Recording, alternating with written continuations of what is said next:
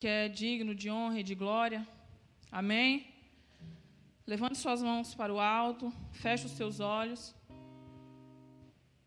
Vamos falar com o nosso Senhor nessa noite. Pai, nós te damos honra, Senhor. Nós damos glórias ao teu nome, Jesus, porque o Senhor é santo, Jesus. O Senhor é o Deus sobre todas as coisas, Senhor. O Senhor é quem tem o um poder sobre as tuas mãos, Jesus. O Senhor é quem nos governa, Senhor, com todo o poder. Pai, nós te entregamos as nossas vidas em tuas mãos. Nós entregamos esse culto dessa noite em tuas mãos, Senhor. Nós entregamos, Senhor, os louvores entoados aqui, Senhor, que será entoado aqui em tuas mãos, Senhor. Receba, Senhor, nossa adoração, Jesus, como perfume suave em tuas narinas, Jesus. Em nome de Jesus, em nome de Jesus, nós glorificamos o teu nome, porque o Senhor é santo, o Senhor é poderoso, o Senhor é o Deus sobre todas as coisas coisas. Todas as coisas estão sob o controle de tuas mãos, Jesus. Nós honramos o teu nome. Nós entregamos as nossas vidas em tuas mãos, Senhor. Em nome de Jesus. Aleluia. Glórias ao teu nome, Jesus. Aleluias. Feche os teus olhos. Adore a Jesus, que é o único dia digno de adoração, de honra e de glória. Aleluias.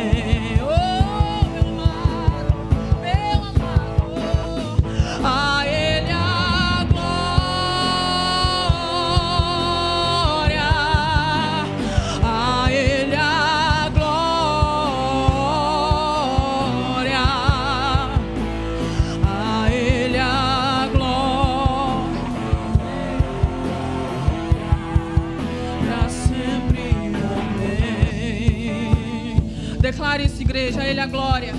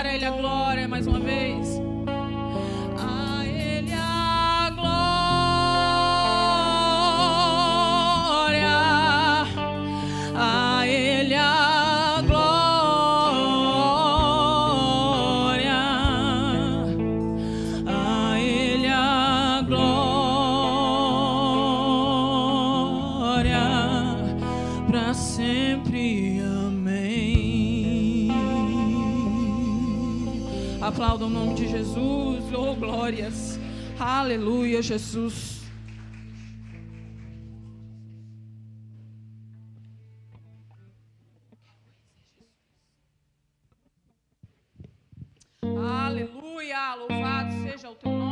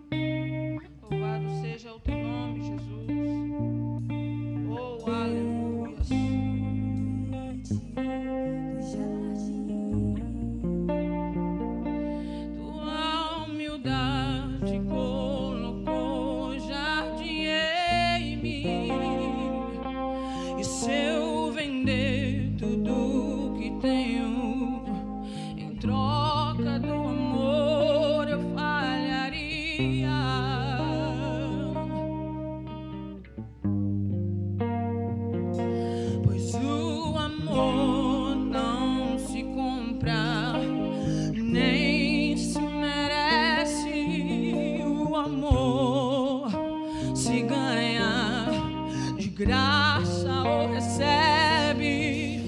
E eu quero.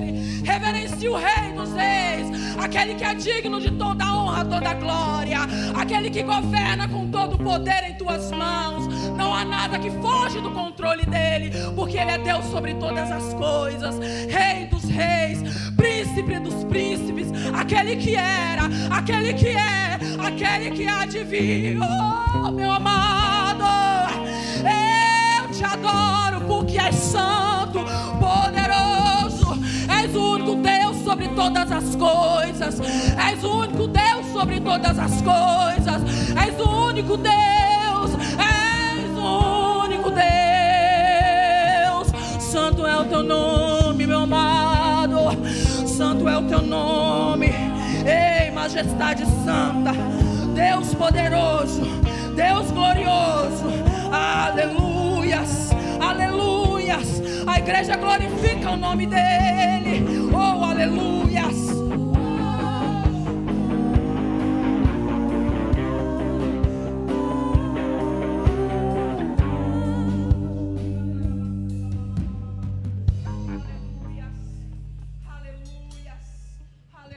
Louvado seja o teu nome, Jesus. Louvado seja o teu nome, Jesus. A tua igreja te adora nessa noite. Nós reverenciamos o Deus que é, aquele que era, aquele que é sobre todas as coisas. Não há nada, não há nada que não está no controle dele. Ele é sobre tudo e sempre será. Nós te adoramos, Jesus. Glorificamos o teu nome. Damos honras ao teu nome. Oh, aleluias. Era mandarabassumi, candarabashe, mandaragassumi. Mandarabaço, giganaxerás. Oh, aleluias, aleluias, aleluias. Não pare de adorar, igreja, fecha os seus olhos. Reverencie o Rei dos Reis. Aleluia, tua presença neste lugar, Jesus. É real, Jesus, é real. Oh, aleluia, cheira.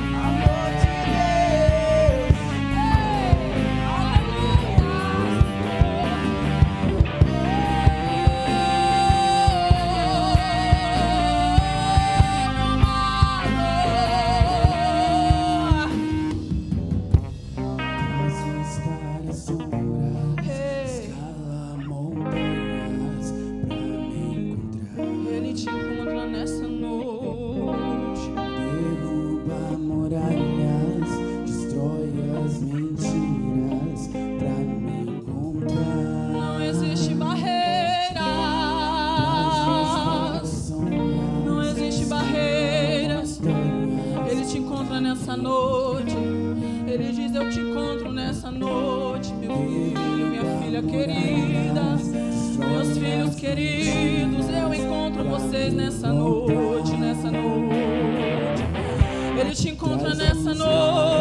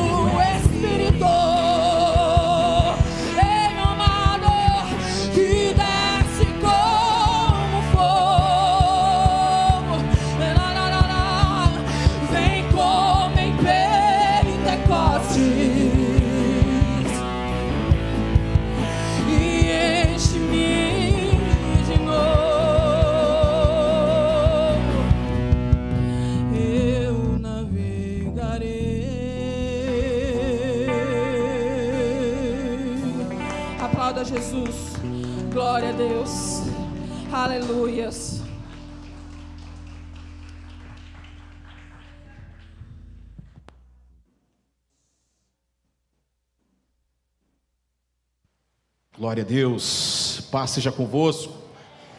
Quem sentiu a presença de Deus através desses louvores, louvado seja o nome do Senhor. Então levante as suas mãos para os céus e agradeça ao Senhor por mais um dia. Agradeça a Ele por Ele ter sustentado você essa semana. Agradeça a Ele por Ele ter sustentado você pela graça dEle. Louvado seja o nome de Jesus. Pai, nós te adoramos, nós glorificamos o Teu nome. Louvado seja Aleluia! Nós te agradecemos, Jesus, tu és maravilhoso, tu és tremendo, tu és maravilhoso, tu és sobrenatural, tu és santo. Louvado seja o nome de Jesus. Oh Senhor, muito obrigado, Pai, por esse momento tão precioso de adoração por esse momento tão precioso que nós é, erguemos nossas vozes, nós adoramos, Pai, com as nossas palmas, nós glorificamos com os nossos corpos. Oh, louvado seja o teu nome, Jesus. Muito obrigado por tudo, é o que nós te agradecemos em nome de Jesus. Amém e amém. E amém, Jesus. Glória a Deus. Boa noite para todo mundo de novo. Passa já convosco. Cumprimento os seus irmãos aí com o cotovelo, enquanto isso que eu cumprimento aqui os irmãos que estão em casa pela, pelo canal do YouTube, amém? E também pelo Facebook, louvado seja o nome de Jesus. Nós estamos felizes demais na presença do nosso Deus Todo-Poderoso, amém? Graças a Deus. Abaixa um pouquinho meu microfone então, que está. Ah, escaneia para mim aqui, por gentileza, aqui. É, soltou aqui, peraí. Sabe como é que é? Isso. Glória a Deus. Pode se sentar, queridos, em nome de Jesus. Boa noite, irmãos que estão em casa, pessoal do, do YouTube e também o pessoal é, do Facebook. Que Deus abençoe a vida de vocês. Tá ok? Em nome de Jesus, muito obrigado. Graças a Deus. E hoje, um dia um pouco atípico, né? Porque hoje nós tivemos é, eleições municipais no Brasil inteiro. Exerceram a sua cidadania, tudo certinho, votaram bem, conscientes, graças a Deus. Louvado seja o nome do Senhor. Tenho certeza que nós vamos é, colher, né? Se a gente teve sabedoria ao votar, tenho certeza que nós vamos estar colhendo, né? Absolutamente colhendo coisas boas é, em nome de Jesus para 2021. Muito importante, né? Nesse momento de reconstrução, nesse momento que nós estamos reconstruindo as nossas vidas, nossas carreiras, nossas empresas, nossas igrejas, é, nossas famílias, nesse momento de reconstrução que nós estamos com um projeto de vida, é muito importante, é de suma importância que nós é, possamos votar de uma maneira é, consciente, de uma maneira, de uma maneira extremamente sábia, para que nós possamos realmente colher, né, grandes coisas em nome de Jesus para 2021, ok? Bom, nós estamos no nosso projeto de vida, estamos no nosso terceiro domingo. É, o primeiro domingo eu quero fazer uma recapitaliza recapitalização com vocês. O primeiro domingo nós falamos um pouquinho sobre ouvir a voz do Espírito, ouça a voz do Espírito, amém. O segundo domingo, que foi semana passada, nós falamos sobre reconstruir a vida de oração estamos reconstruindo as nossas vidas de oração, importantíssimo isso, ok? E hoje nós iremos falar os planos de um construtor, os planos de quem produz, de quem planeja. É, e dentro do livro de Neemias, né? Em nome de Jesus, você que está em casa, principalmente, você também abra sua Bíblia ligue a sua Bíblia, você esteja ligadinho, acompanhando conosco, em nome de Jesus, ok? E eu gostaria que você já deixasse a sua Bíblia aí junto com você, porque é muito importante, né? Em nome de Jesus. Bom, é, em Jeremias capítulo 29, verso de número 11, diz: Porque sou eu que conheço os planos que tenho para vocês, diz o Senhor, planos de fazê-los prosperar e não de lhes causar dano, planos de dar-lhes esperança e um futuro. É, olhe para cá, por favor. Infelizmente, os chamados evangélicos, por muito tempo, por muitos anos, principalmente a classe chamada pentecostal, eles é, viveram muito na base do improviso. Os crentes, eles são chamados, eles vivem, eles confundem muito fé, eles confundem muito fé é, com planejamento. Porque a palavra fé, na verdade, ela foi um pouco distorcida. Fé, para muitos crentes, é ter pensamento positivo. Fé, para muitos crentes, é pegar um objeto e canalizar a sua crença naquele objeto. Como se aquele objeto pudesse, então, trazer algum benefício, é como se fosse um talismã. É, o crente, ele, ele infelizmente, ele passou muito tempo com essa estigma. Mas não é isso que a Bíblia fala. Nunca foi, nunca foi esse o, o papel do cristão. Principalmente de Deus. Porque observe só que em Jeremias 29, 11, Deus tem planos. E quais são os planos de Deus? Quais são os projetos de Deus? Para que você possa prosperar e para. É, desliga o celular, quem tiver com o celular é, ligado, dá uma desligadinha aí, coloca no vibracal, porque vai ficar toda hora, é, pode atrapalhar aqui. É, e pode, é, e os planos de Deus, além de prosperar, é, uma, é um plano para ter esperança e ter um futuro.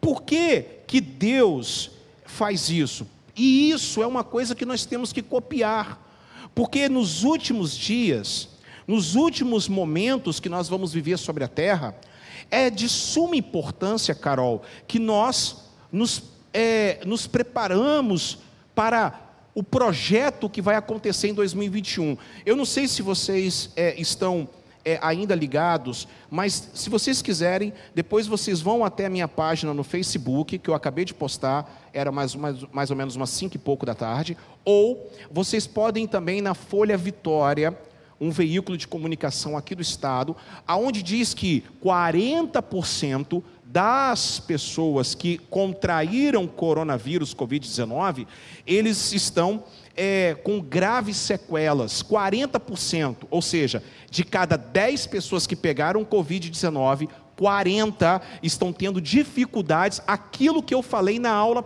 na, no culto passado, retrasado, no primeiro domingo, aonde haverá um acúmulo de pessoas trazendo para o sistema único de saúde, aonde nós vamos ter um inchaço e 2021 pode ser um ano muito, muito complicado para quem não se preparar, para quem não se cuidar.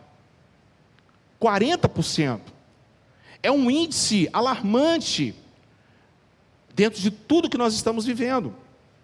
E por que, meus amados irmãos, que nós temos que é, fazer planos também? Porque Deus faz plano e nós somos a imagem e semelhança de Deus.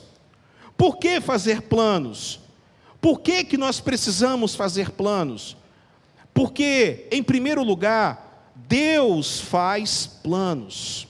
Fala comigo, Deus faz planos. Em 1 de Coríntios, capítulo 14, verso 33, diz a palavra do Senhor, Paulo, apóstolo, dizendo à igreja de Corinto que era uma bagunça, era a igreja do reteté, era a igreja da confusão, era a igreja do movimento pentecostal, era a igreja da gritaria, era a igreja da bagunça. As pessoas não ouviam a palavra, as pessoas ficavam gritando na hora do louvor, as pessoas ficavam gritando na hora da palavra. O pastor pregando, as pessoas não prestavam atenção, eles davam mais importância aos gritos do que você parar para ouvir a palavra. Racional, ser inteligente, ser uma pessoa sábia. Eles não sabiam, eles não sabiam sabiam dividir as coisas. Então Paulo escreveu: Pois Deus não é Deus de desordem, mas Deus é Deus de paz, como em todas as congregações dos santos. Amém?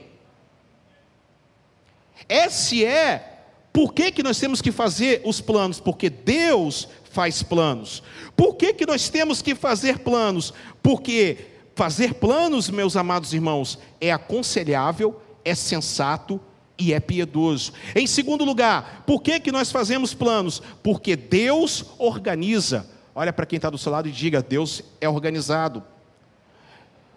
Pastor Wilson, em Provérbios capítulo 4, verso 26, vocês podem observar aí na tela de vocês e aqui em cima, veja bem por onde anda, os seus passos serão seguros.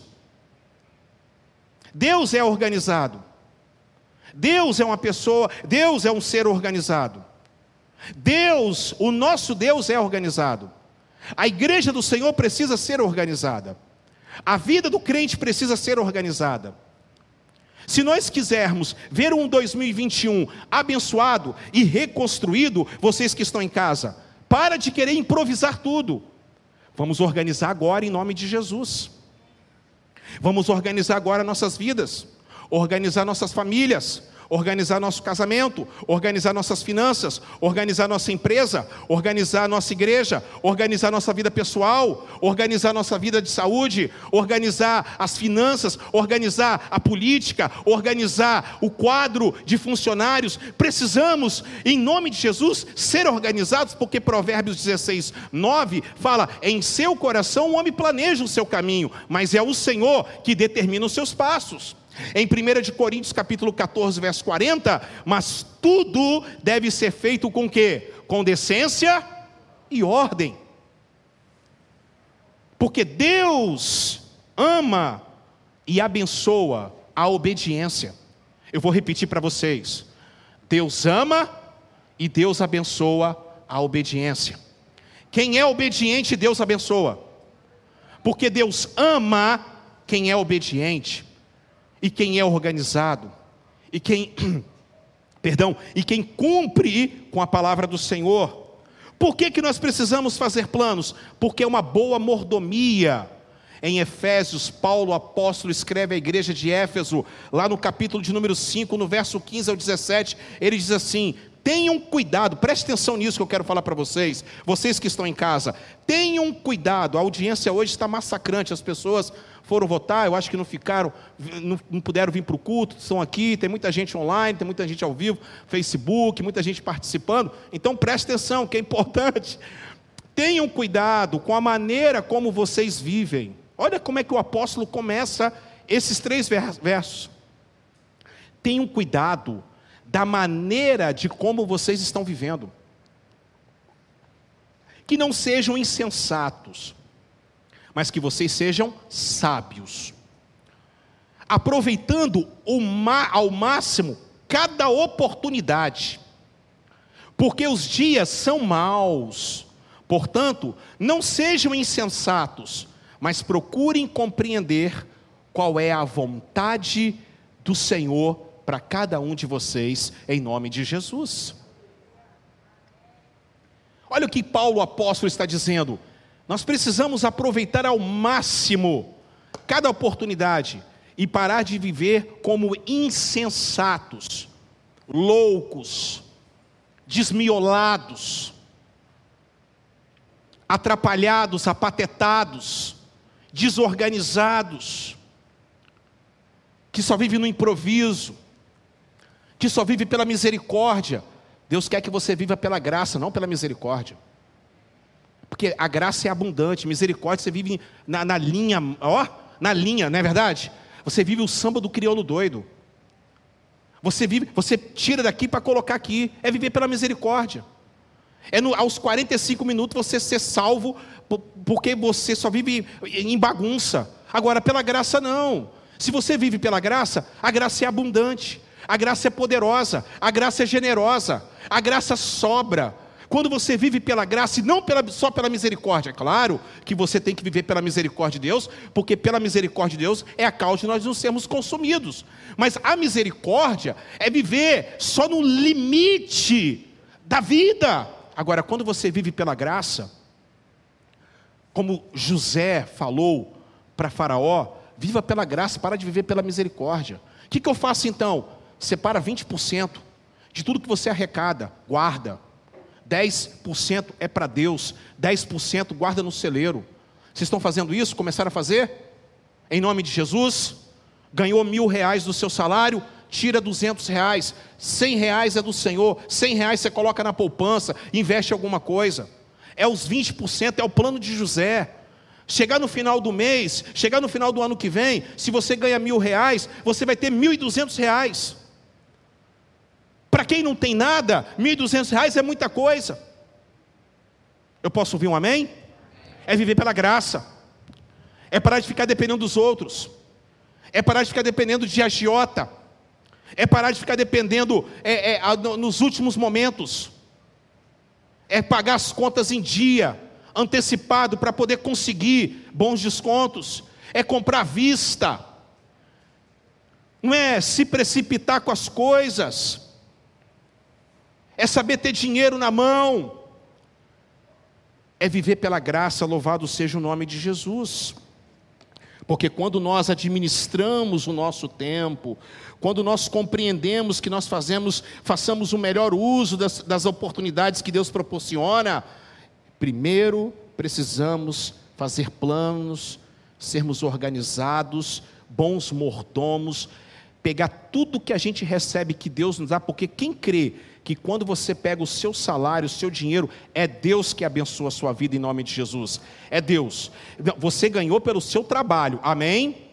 Não é o dinheiro não é espiritual assim não. Você trabalhou, você ganhou o seu salário, mas quem te deu saúde foi Deus. Agora você precisa de uma outra coisa. Você precisa pedir sabedoria a Deus para controlar o seu salário. Para fazer planos para 2021 em nome de Jesus. Amém, queridos? Não é só dar, porque glória a Deus e aleluia não vai trazer dinheiro para você. Glória a Deus e aleluia, objeto que eu vou te dar, que possivelmente alguém vai te dar, não vai canalizar nada para você.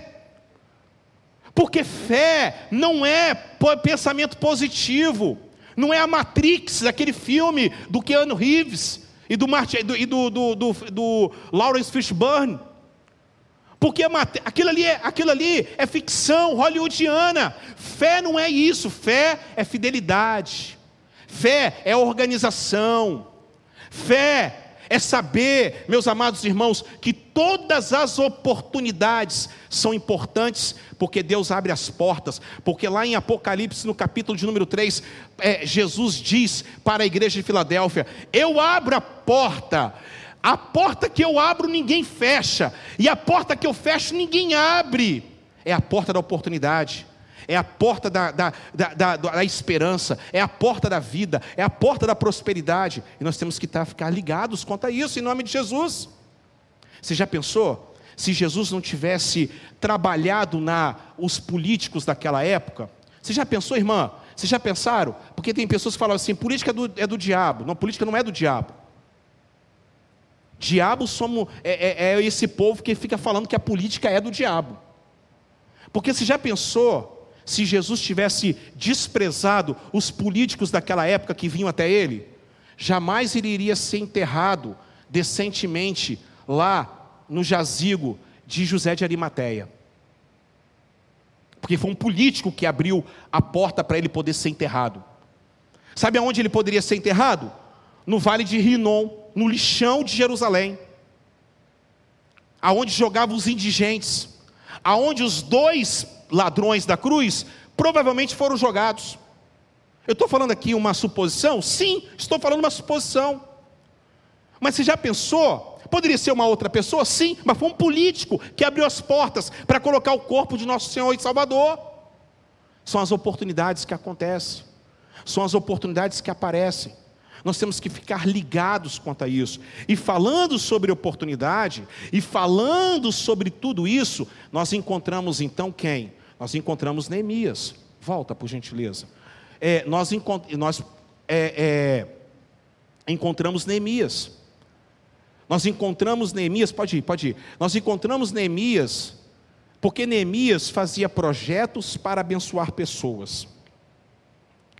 Porque aqui eu quero chamar sua atenção para algumas coisas. Eu sei que tem pessoas aqui que estão chorando, pessoas que estão sofrendo, tem muitas pessoas aqui que estão chorando, estão mandando os seus depoimentos. Mas deixa eu falar uma coisa para vocês, eu não posso, eu também não posso me comover, porque Deus também não vai se comover com a situação que nós estamos vivendo, se a gente vai ficar toda hora reclamando, reclamando, reclamando, reclamando, reclamando da vida. Deus está dando ferramentas, amém ou não amém, gente? Para que nós possamos mudar essa história. Mude essa história em nome de Jesus. Todos vocês é, estão falando aqui que o louvor foi, foi tremendo, foi sobrenatural. Louvado seja o nome do Senhor. É, é isso aí. É, é, fazer o louvor aqui como se estivesse comendo uma picanha. Louvado seja Deus. Gosta de picanha? Muqueca capixaba. Manto de glória, aleluia. Hã? Colocar aquela pimentinha, hã? Tá fazendo louvor aqui e aquela Coca-Cola naquele calor descendo, rasgando tudo a garganta. Louvado seja Deus. É fazer esse louvor. É o último prato de comida. É o último prato de comida que nós temos. Porque se você chegar aqui e falar ah, de novo, arroz e feijão, você já está morto e não sabe, irmão. Volta. Por quê? Porque Neemias, ele orava e planejava, e fazia os seus projetos. Porque é um problema sério isso aqui. As pessoas não querem planejar. Primeiro, as pessoas não querem orar. Elas querem primeiro fazer as suas é, Alexandre, as suas, é, os seus projetos sem orar. Mas quando você ora, você também não quer planejar, porque você quer viver só no espiritual. Você tem que ser espiritual e tem que ser, tem que pensar que você é racional. Você tem que viver uma espiritualidade sadia, mas você tem que organizar as coisas, porque você vive nessa terra. A igreja do Senhor, ela é organismo, porque ela é o corpo de Cristo, mas ela é organização. Ela tem que ter CNPJ, ela tem que ter um estatuto, ela tem que pagar suas contas em dia ela tem que pagar a internet, a luz, ela tem que se bancar para poder fazer a construção, porque ela é organização, mas a igreja é organismo. Quando vocês vão embora para a casa de vocês, a igreja é organismo, é célula. É o corpo que está é, é, disseminado em todos os lugares. Amém ou não amém? Mas quando nós estamos aqui e estamos falando, por exemplo, da igreja quadrangular, que hoje completa 69 anos de existência, vamos aplaudir a Deus pela igreja do Evangelho Quadrangular de Brasil, 69 anos só de Brasil. No dia 15 de novembro de 1951, houve o primeiro Paz seja convosco né, lá em São João da Boa Vista, no estado de São Paulo. E a igreja quadrangular se reúne, é uma organização. Nós temos que viver a vida, nós temos que esperar a volta de Jesus, mas nós temos que continuar trabalhando, nós temos que continuar pagando nossas contas, nós precisamos continuar votando. A gente precisa continuar fazendo planos. Neemias fazia plano, orava e fazia planos, orava e fazia planos, orava e fazia planos. Por quê? Porque ele gostava de envolver pessoas. Ele gostava de abençoar pessoas. Aí você vê que o conflito entre essas coisas, oração e planejamento, ele tem que acabar a partir de agora. Por quê? Porque nós temos que envolver a oração e pessoas para os nossos projetos em nome de Jesus. Amém, queridos? E aí, nós vamos abrir lá em Neemias, capítulo é, de número 2, porque Neemias, ele orava enquanto planejava, planejava enquanto orava, ele era dessa forma. Neemias, ele estava planejando, vocês lembram que Neemias, ele recebeu a notícia em novembro e dezembro o que nós estamos vivendo hoje, projeto de vida. Ele foi agir no mês de, Kisle, de Nissan, ou seja, em março ou abril, quatro meses orando e planejando. planejando e orando. Orando, planejando, planejando e orando. E aí, nós vamos ver então o plano de Neemias no capítulo 2. Nós vamos ver o plano de Neemias quando ele, louvado seja o nome de Jesus, ele então chega no capítulo 2 para que ele pudesse, aleluia, é, executar o seu plano de reconstrução dos muros de Jerusalém. Não, volta, volta lá. Olha só, o capítulo 2, do verso 1 ao verso de número 3, que diz a palavra do Senhor dessa forma. No mês de Nissan, olha lá, março e abril, no mês de Nissan, do vigésimo ano do rei Artaxerxes, na hora de servir-lhe o vinho, levei ao rei, nunca antes eu tinha estado triste na presença dele. Por isso o rei me perguntou, por isso o rei me perguntou, por que o seu rosto parece tão triste? Se você não está doente, essa tristeza só pode ser do coração. Com muito medo, mas muito medo, eu disse ao rei que o rei. Peraí, peraí, peraí, eu já, já entendi aqui, peraí. Um momentinho só, irmãos.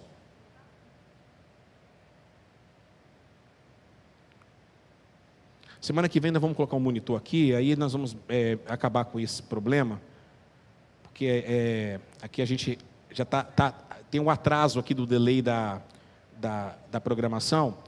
Chegou? Beleza. É, essa tristeza só pode ser do coração. E com muito medo eu disse ao rei que o rei viva para sempre. Como não estaria triste o meu rosto se a cidade em que estão sepultados meus pais estão em ruínas e as suas portas foram destruídas pelo fogo? Aqui começa o plano de Neemias. O plano de reconstrução. Olhe para cá. Aqui começa a palavra. É, Neemias ele chega, ele recebe a notícia de Anani e seus irmãos, que vieram de Judá, chegaram para ele e falaram bem assim: Olha, Neemias, a situação lá em Jerusalém é caótica. Olha, Neemias, a situação lá, é, a situação lá em Jerusalém é, é precária. Olha, Gislaine, a situação no Brasil é, é catastrófica. Olha, meu irmão, a situação realmente para o ano que vem é muito complicada. Olha, minha irmã Rita, tem muita gente passando fome. Lá no meu bairro mesmo, lá em Barra Mares, tem muitas famílias que estão desesperadas. Olha, Vila Velha está realmente assim numa situação desoladora.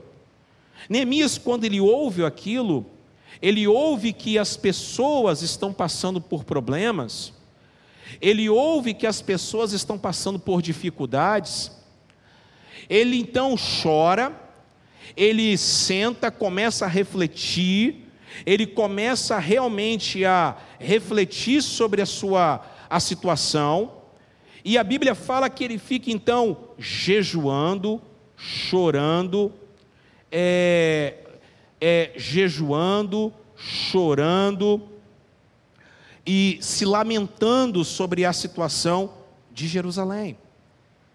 E isso se passam quatro meses. Quatro meses ele orando ao Senhor.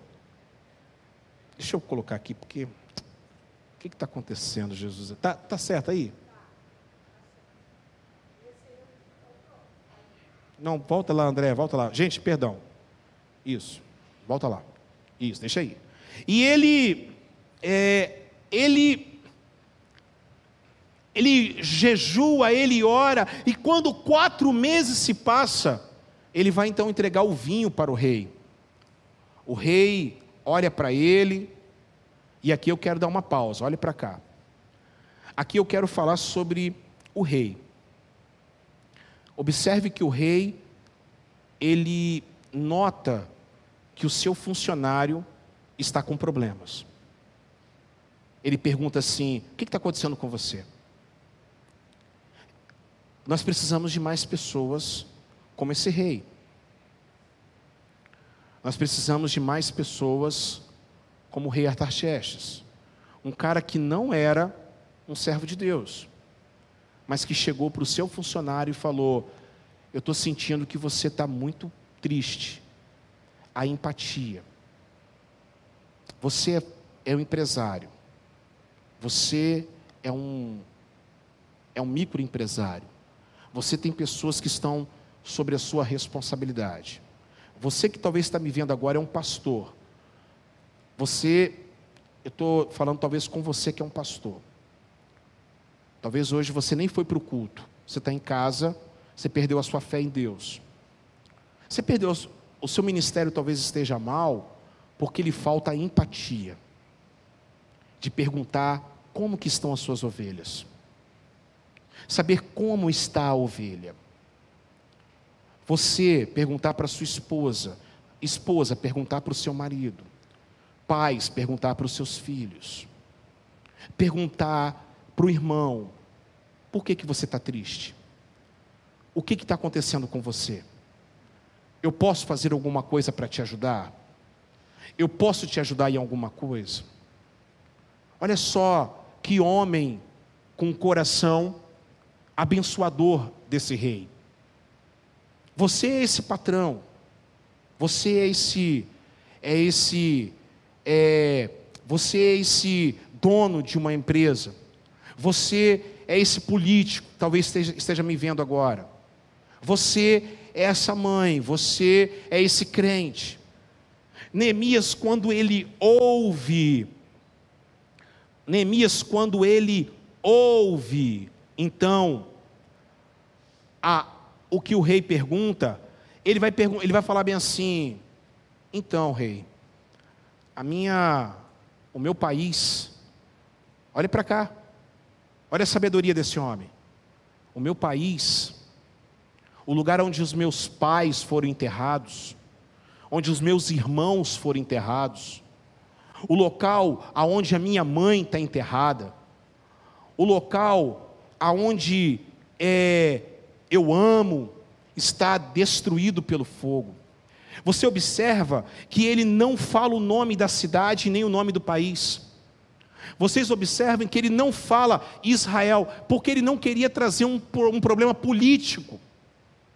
Olha a sabedoria desse homem. Vocês estão entendendo? Se ele chega aqui e fala bem assim, não, é porque, deixa eu falar uma coisa, senhor, é porque o, a terra onde o Lula nasceu, se o cara é bolsonarista, sim ou não? Quem aqui perdeu amizade por causa de política? Quem aqui perdeu amizade por causa de política? Eu perdi. Porque você às vezes fala uma coisa, a pessoa não gosta, esse negócio de esquerda, direita, esquerda, direita, que já enche o raio da paciência. Sim ou não, gente? Sim ou não? Você perde amigos por causa de política. Essa polarização.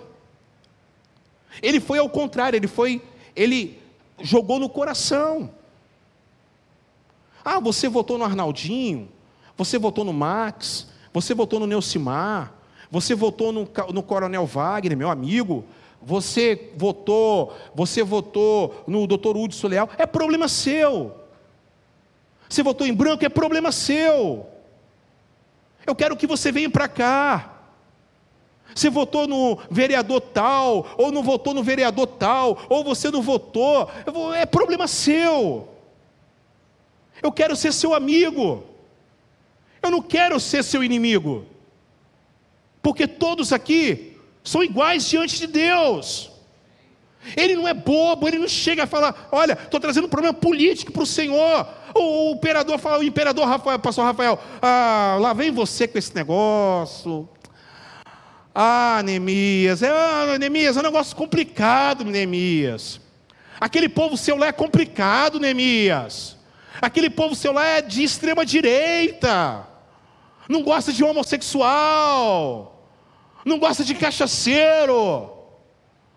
Ah, Neemias, aquele pessoal lá seu lá é comunista, é da esquerda. Ah, Neemias, não vou mexer com isso não, Neemias. Pelo contrário, ele omite, ele não fala nada.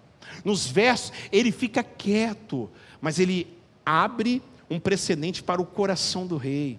Os meus pais estão lá enterrados, a minha família está lá enterrada, o nome da minha família está lá enterrada, a minha, a minha pátria está desolada pelo fogo.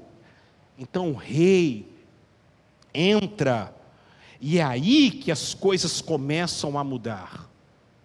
Quatro meses orando, a pergunta que o rei faz, em primeiro lugar, temos que ter um plano, começando com a oração. A primeira pergunta, então, que o rei faz: O que você gostaria de pedir? Olhe para cá, hein, Andreisa? Já pensou se o rei, o prefeito, o governador ou o presidente chega para você e fala: O que, que você gostaria de pedir? O que, que você gostaria de pedir? Você que está em casa, se a pessoa que o rei, o presidente, chegasse até você e falasse assim: o que, que você gostaria de pedir? Quando você responde, primeiro com a boca e depois com a cabeça, você só faz besteira. Mas quando os seus projetos estão em oração, você primeiro responde ao Deus vivo e todo-poderoso e depois você fala o que você quer com qualquer pessoa. Qual foi a resposta de Neemias? Então eu orei ao Deus dos céus. Esse é o primeiro ponto que nós temos que aprender a fazer os nossos planos. Não faça nada sem a oração e pedir Deus a oração para abençoar os seus planos e os seus pedidos em nome de Jesus. Olhe para cá, meus amados irmãos, nós estamos sofrendo porque nós estamos orando pouco. É o momento de orar mais. É o momento de se consagrar mais. É o momento de ler mais a palavra. É o momento de buscar mais.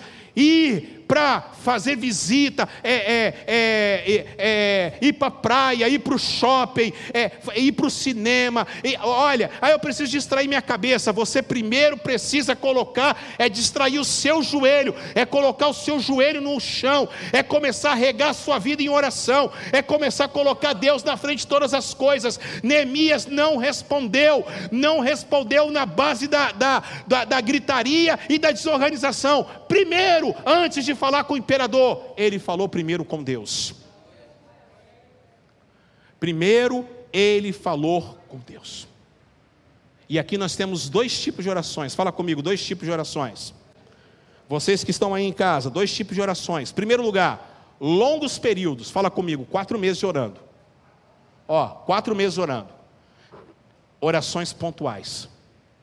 Vocês vão ter que aprender a fazer longos períodos de oração pelos seus projetos de vida. Amém? Amém, gente? Longos períodos de oração pelos seus projetos de vida e orações pontuais. Porque o imperador chegou para ele e falou assim: O que, que você quer que eu faça? Pede, o que, que você quer que eu faça? Ele não foi responder logo de cara ao imperador.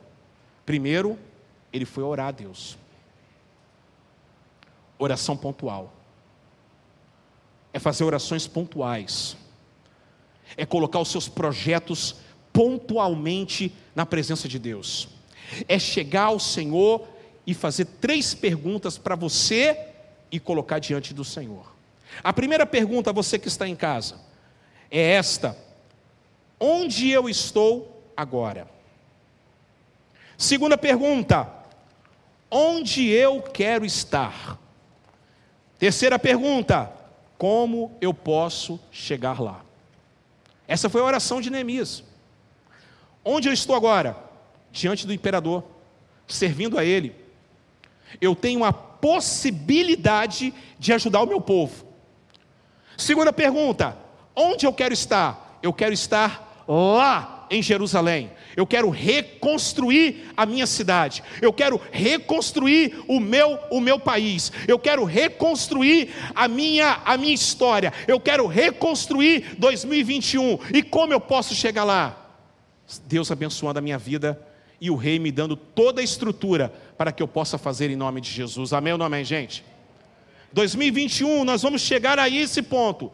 Mas nós estamos aqui hoje, no mês de Quisleu, novembro e dezembro. Você não está ainda lá em, em Nissan. Você continua aqui. A gente continua aqui. A gente continua envolvido em oração. Segundo ponto importante da palavra do Senhor, deixa aberto aí a sua Bíblia. Tem um plano e você precisa ser coerente com a sua posição. Olha só que coisa impressionante da vida de Neemias. Olha só que coisa impressionante da vida dele. Eu respondi então ao rei: Se for do teu agrado, do rei, e seu servo contar com a sua benevolência do rei, que ele me deixe ir à cidade de Judá, onde os meus pais estão enterrados, para que eu possa reconstruí-la. Primeiro lugar, quando nós, quando nós é, vamos fazer um plano, nós precisamos então ser coerentes com a nossa posição. E o que é isso, pastor? Olhe para cá. Primeiro lugar, você precisa entender que você às vezes é funcionário, você não é patrão. Você precisa entender que você é filho, você não é pai. Você precisa entender que você é ovelha, você não é pastor. Você precisa entender que você está abaixo de alguém. Alguém manda em você quando eu falo mandar, é no sentido, vocês entendem, de mentorear, de liderar, de conduzir. Quando vocês entenderem a posição de vocês, as coisas vão começar a fluir na vida de vocês. Porque o problema todo é que nós achamos que nós somos maiores do que aquilo que nós verdadeiramente nós somos. Em todo momento, ele reporta ao rei: eu preciso da sua benevolência. Eu preciso do teu agrado. Eu preciso da tua bênção. Eu preciso da tua autorização. Eu preciso, eu preciso do Senhor. Sabe, gente? Sabe, irmãos que estão em casa? O problema que a gente, a gente quer, a gente se acha o super-homem. Quantos filhos que estão sofrendo hoje porque saíram de casa sem a bênção dos pais? Alguém aqui se arrepende do que fez, saiu de casa sem a bênção dos pais? Alguém aqui tem coragem de levantar a mão e falar: eu, eu fiz essa besteira lá atrás? Alguém aqui tem coragem? Alguém de casa tem essa coragem? Tem, tem coragem de levantar a mão? Se alguém aqui fez isso? Não, saiu de uma maneira desorganizada, pulou etapas, atrapalhou a sua vida toda. Pessoas Pessoas que se precipitaram. Se precipitaram em quê? No ministério. Não estavam preparados para assumir uma obra. Abre uma igreja como se estivesse abrindo um boteco. Abre uma igreja como se fosse um, uma casa de espetáculo não tem estrutura nenhuma, não tem, não tem, não tem, não tem teologia, não tem vida com Deus, não tem nada. Nunca foi, nunca foi nada dentro da igreja para poder, irmãos, para poder eu ser pastor aqui de vocês, deixa eu falar com vocês, eu só não fui líder de mulheres. Se me, se me colocasse uma saia, talvez eu seria líder das mulheres lá na igreja que eu era. Eu fui líder de criança, dei, dei aula para a escola dominical de criança, de junior, de adolescente. Às vezes eu carregava aqueles 30, 40 adolescentes comigo, andando comigo pela rua, jogando bola, jogando futebol de botão lá na minha casa. Pegava aquele montão de adolescente, juntava tudo, jogando, fazendo campeonato de botão. Acabava. Às vezes eu ia para a igreja de Boa Vista, tomava banho numa canequinha. Talvez vocês não saibam nada disso. Tomava banho na canequinha.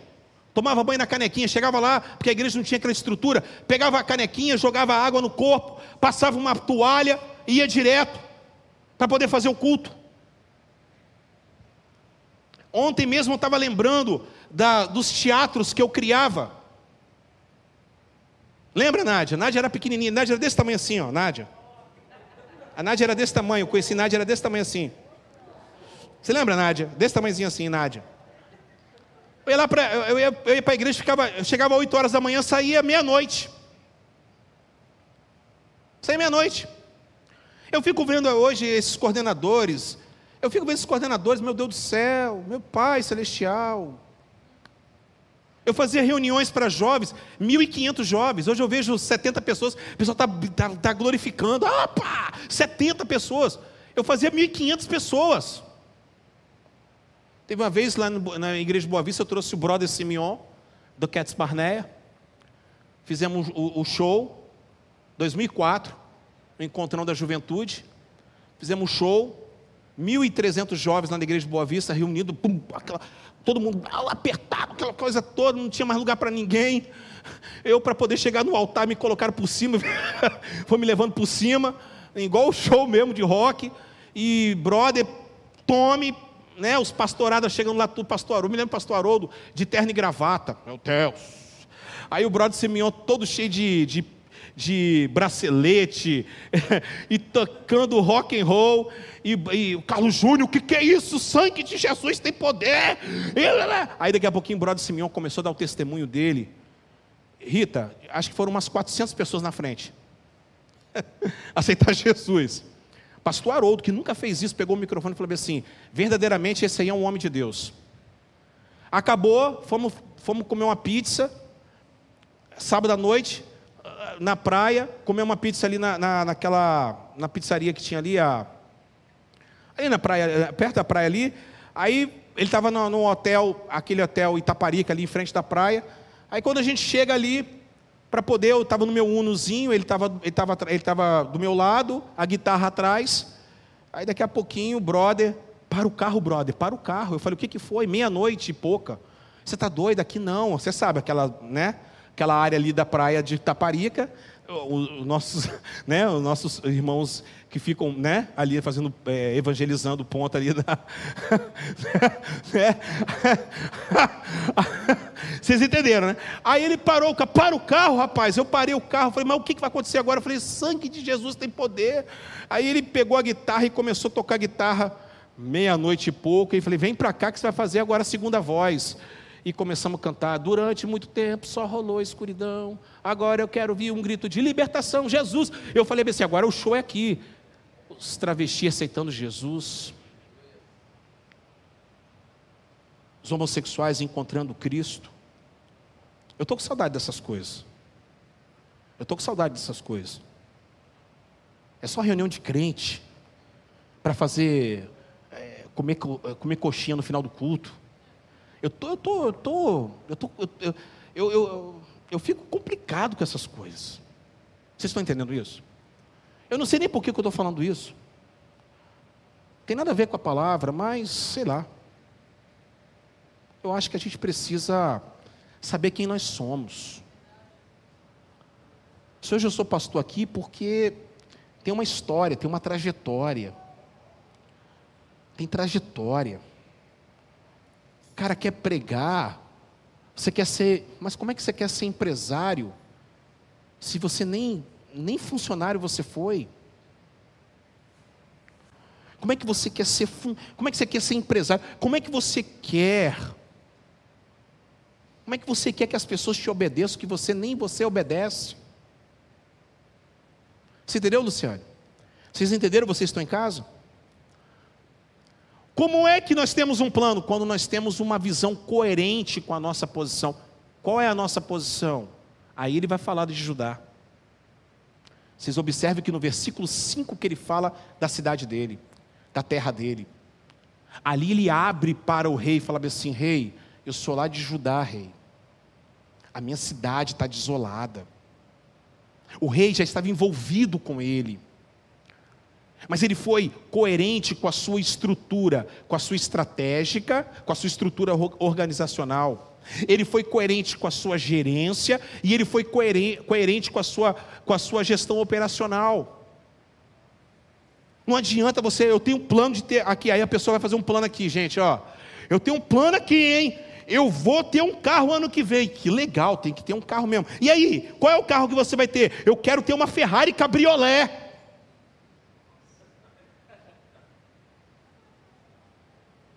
Eu quero ter, eu quero ter um, um, um, um Camaro amarelo. Irmão, mas deixa eu falar com você, o IPVA do Camaro ou da, da Ferrari Cabriolé custa a sua casa. Não, mas não interessa, Deus é o Deus da provisão. Como é que você vai andar com Ferrari? Qual é a, a o, André, qual é a, a, distância será, hein? Deve ser mínima, né?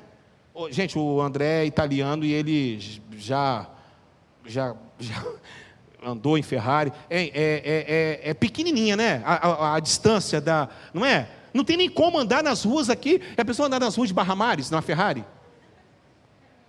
Cheio de buraco. E a pessoa, irmã, na Barra do Jucu, cheio de buraco aqui? Não, não podemos. Vamos, vamos asfaltar essa rua? Não pode. Porque Barra do Jucu é bucólica. Não pode asfaltar.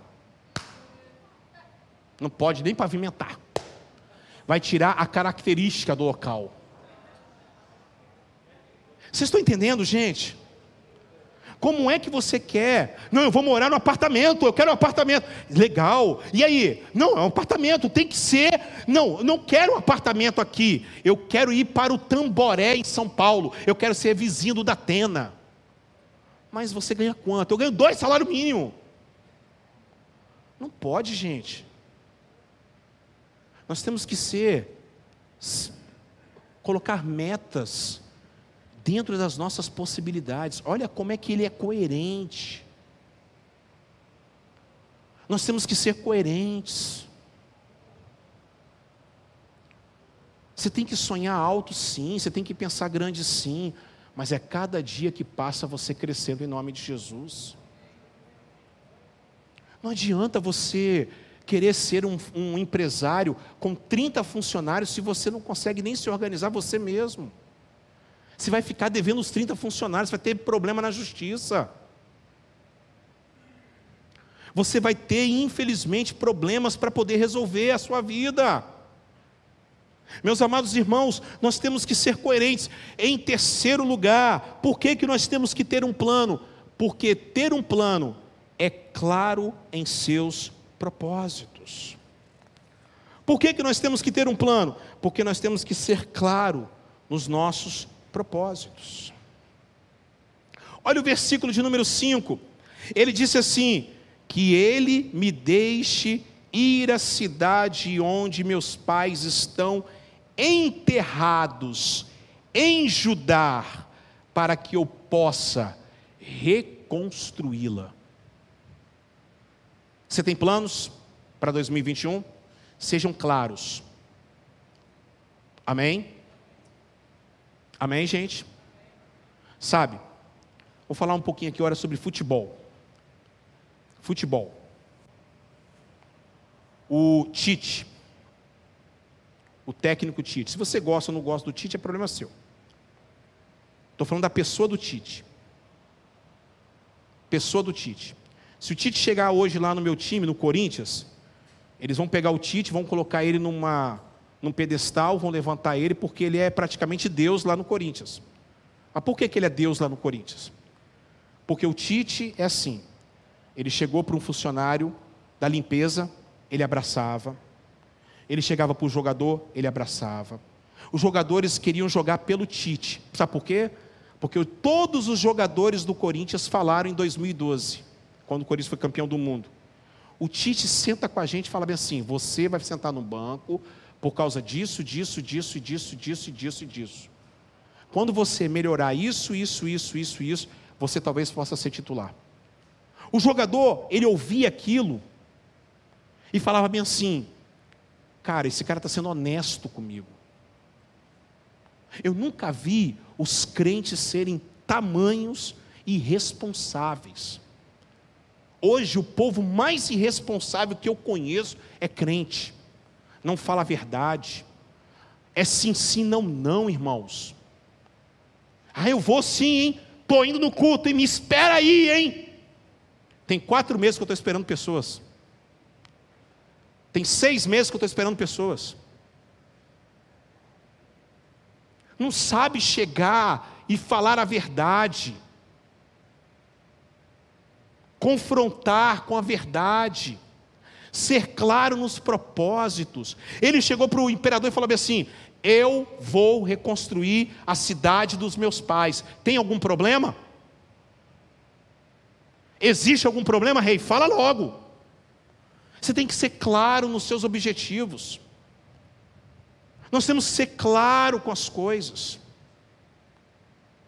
Vamos falar numa uma coisa muito importante: dívidas.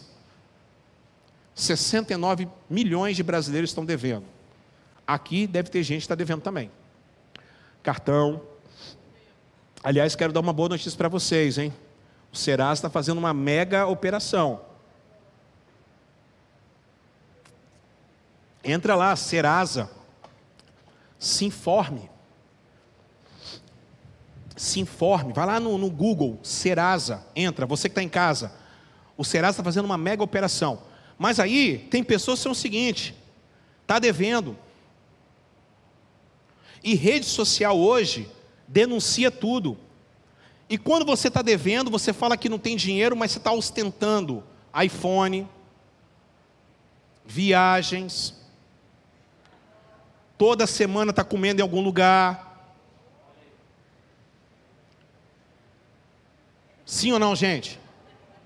Tem pessoas que já chegaram à igreja, eu estou passando fome, pastor, estou passando dificuldade. É, e o bobo aqui foi, né? Sem orar a Deus. Aí o bobo foi aceitando, vai ajudando, tal. Estou ajudando. Aí daqui a pouquinho está toda semana postando no shopping. Talvez no shopping está tomando casquinha. mas quer ostentar. Sim ou não, gente? Está devendo, irmãos, estou devendo. Estou devendo, só posso pagar 40 reais por mês, você aceita? A sua atitude é muito mais de homem, clara. Tenho certeza absoluta que a pessoa olhar para você e olhar nos seus olhos e ver que você é uma pessoa honesta. Por exemplo, vou dar um exemplo para vocês aqui. Nós estamos é, nós compramos um, um, um, pedaço de terra, né? Um sítio ali, lá, mais um sítio ali em Guarapari. Começou a pandemia, só vou, a gente, o compromisso da gente pagar mil reais por mês. Falei, Andréia, só vou poder pagar 500. Já falei com, ó, vou pagar todo mês 500 reais. Já falei para o pro, pro, pro proprietário, beleza. Estávamos aqui na casa, gastando mil e pouco, mil e seiscentos mais os gastos tudo por causa da estrutura que nós tínhamos antes da pandemia. Primeira coisa que nós fizemos, vamos voltar para nossa casa. Vamos voltar para nossa casa. Não vamos gastar aluguel, não vamos pagar aluguel. Para que, que a gente vai ficar gastando? Não é verdade, gente? Um, um espaço obsoleto, é, é, é, é sem ter condições. Vamos voltar para nossa casa. Todo mundo, todo mundo sabe que eu amo morar aqui na Barra do Jucu. Eu quero morrer aqui na Barra do Jucu. Para mim, isso aqui é o melhor lugar do mundo. Mas agora nós temos que voltar para a nossa realidade. Ser claro nos propósitos. Chegamos lá, temos que cobrar. Ó, irmão Águito, temos que quebrar o contrato. Não temos condições, eu não vou ter condições de pagar o senhor. Está quebrado o contrato, não precisa pagar nada, pode ir embora, eu vou alugar casa. Amém, louvado seja o nome de Jesus. Ficou assim mesmo. Somos amigos, louvado seja Deus. Amém, amém, acabou. Temos que ser claro nos nossos propósitos. Você que está devendo, eu desafio você, vai procurar quem você está devendo, a começar com os irmãos da igreja. Eu posso ouvir um amém? A começar com os irmãos da igreja. Vai lá. Irmão, peço desculpa, eu só posso pagar 30 reais por mês. É o dinheiro que eu tenho. Paga. Honra seus compromissos. Entendeu, Rubem? Honra seus compromissos.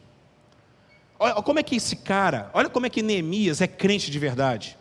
Alexandre, é, o, o, o, o, Lafayette, é homem. E, rapaz, esse cara, quando chegou em Jerusalém, ele encontrou oposição? Encontrou. Mas você tem que ver o projeto, meu irmão, o que esse cara fez. 52 dias ele erreu tudo.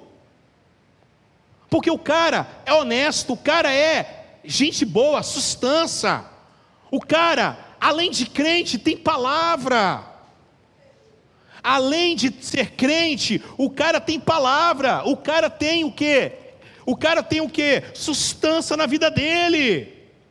Louvado seja Deus. Por que, que nós temos, Hélida, que fazer planos? Por quê?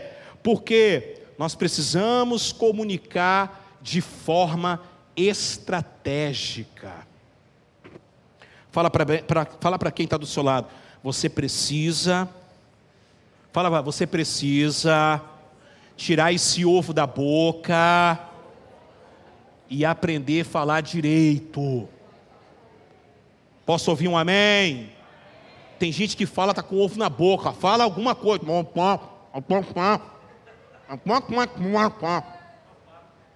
Esses dias eu estava lá com a menina lá da limpeza, ela queria fazer uma pergunta sobre a ceia. Aí ela começou, cabeça baixa aqui, cabeça baixa, a Márcia, foi até no retiro com a gente. É, cabeça, aí tá limpando, fala Márcia, o que, que você quer?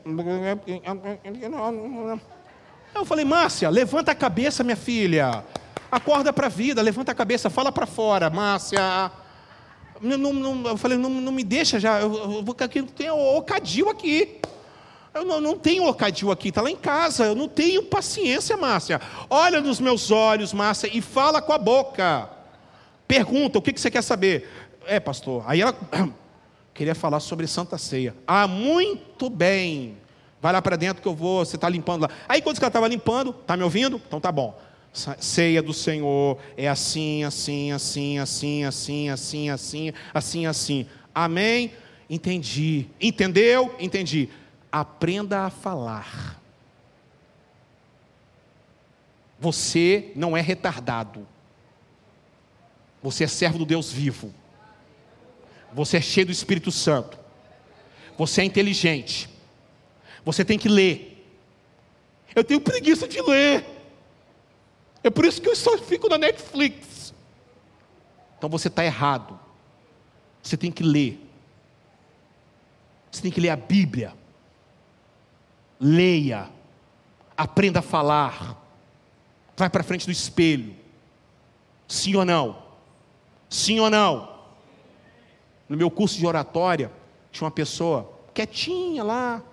Aí ela chegou, aí, né, logo, lógico, eu sou pastor há 20 anos pregando, eu peguei o microfone e a professora falou assim: não, você não precisa, não, vai, sai, daí, sai daí. Aí eu falei, não, mas eu quero aprender mais. Aí, não, sai daí, Carlos, você, você não tem como, não. Você, você não tem como, a gente não tem como avaliar, avaliar você. Sai daí. Aí pegou a pessoa, a pessoa quieta, tal, tal, tal, tal, tal, no primeiro dia do curso. Cara, quando chegou, ela, ela chorou, chorou. E pessoal, alguns ficam rindo, né? Sempre né, né? ficam rindo, tal, chorou. Aí eu virei para ela, falei, uma senhora já, eu falei assim, deixa eu falar uma coisa para você. Você você tem que parar com isso. Você não é coitadinha não. Você tem que parar com isso. Você tem que parar de ficar sendo é, é, é, é achar que você não é nada. Vai para frente do espelho. Ah, é, mas eu falei, ó, deixa eu falar uma coisa para você, minha querida. Eu sou pastor, o único pastor da minha família. A minha família, grande. Pessoal, todo mundo católico, né, mãe? Né, tia? Minha, tem, tem, tem duas tias aqui, ó. Né, né tia Edith? Pessoal tudo católico. Eu sou o primeiro pastor da minha família. Ah, eu também. Eu também não comecei assim, não. Mas eu comecei fazendo o quê? Pregando para mim mesmo. Vai para frente do espelho. Meus irmãos, final do curso, não é que a bichinha lá estava falando e falando com força? Amém ou não amém? Aí foi massa que a, a professora Jusdete falou bem assim, espetacular professora, vocês vão falar um texto tal. Aí ela virou, pastor, me dá um sermão do Senhor para que eu possa. Ela não falou um sermão meu lá na, na tribuna, lá da, da Exesp, foi aplaudida, louvado seja Deus. Comunicar de forma estratégica. Olha o que ele falou, olha, olha a forma que ele falou. Comunicando de forma estratégica, estando presente a rainha sentada ao seu lado.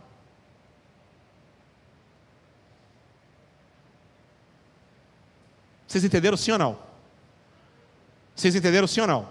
O rei estava ali no trono, ele chegou. Quem estava do lado do, do rei? Quem estava do lado do rei? Olha para cá, gente, olha para cá. Essas coisas aqui é, é, é, é programa de televisão, olha para cá.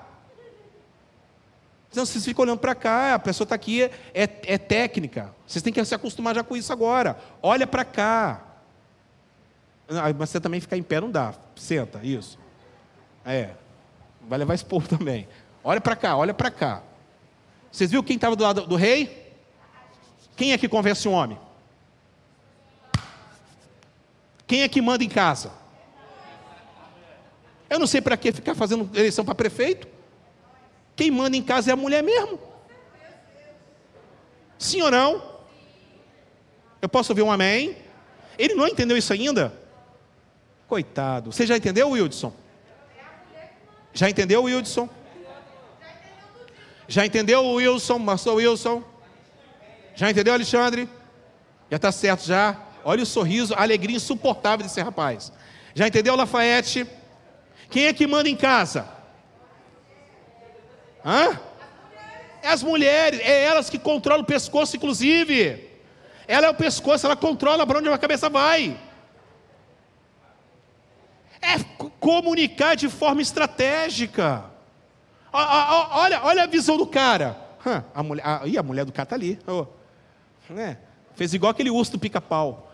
Hein, hein, hein, hein, hein. Já viram aquele, eh, o Ravelho, o urso do pica-pau, que ele arrasta o bumbum, faz uma cara feia e começa. Pedindo comida. Mesma coisa. Oh, gente, oh, rei. A rainha estava do lado. Me ajuda. Preciso de vocês. Fala para quem está do seu lado, comunique de forma estratégica. Não adianta chegar, né? não adianta, hein, filhos, é, tem, né? Olha, se vocês querem aprender como comunicar de forma estratégica, procure os seus filhos os bichinhos são fera. Quando não vai para a mãe, vai para quem? Tem uma personagem na televisão que é fera para poder comunicação estratégica. É a irmã do Cris, a Tônia. A bichinha consegue tudo com o pai, o Julius. O Terry Cruz, aquele negão desse tamanho, 3 metros de altura, com o peito maior do que o meu corpo, né? Quando a Tônia chega, papai, saber comunicar de forma estratégica. Quinto lugar, com prazos definidos. Fala comigo, prazos definidos. Olha só a cabeça desse homem. Então o rei com a rainha sentada ao seu lado perguntou-me: Quanto tempo vai levar sua viagem? Quando você voltará? Marquei um prazo com o rei e ele concordou que eu fosse. Eu tenho, detalhista, eu tenho tanto tempo para poder voltar, rei. É isso aí. Seu salão, eu tenho que botar uma, um prazo. Prazo específico. Se passar dois, três dias, não tem problema mas você está dentro do seu cronograma. Sim ou não, gente? Prazo específico. Quer o ano de 2021, você quer logo trocar? Para poder não ter problema? Tá, tá? Então tá bom, já estou terminando. Olha para quem, olha aqui para mim aqui, ó. Prazos específicos, prazos definidos. E aí mais três perguntas que nós temos que fazer. O que eu quero ser? O que, que você quer ser?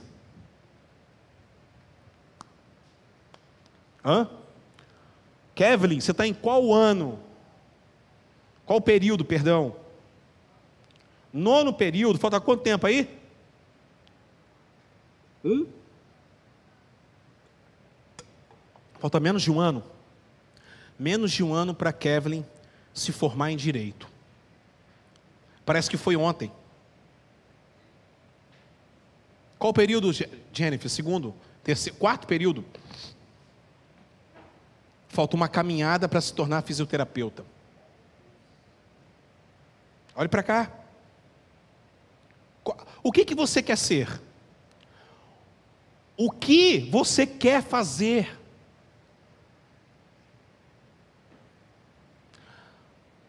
O que eu quero ter? Essas perguntas você precisa fazer para você.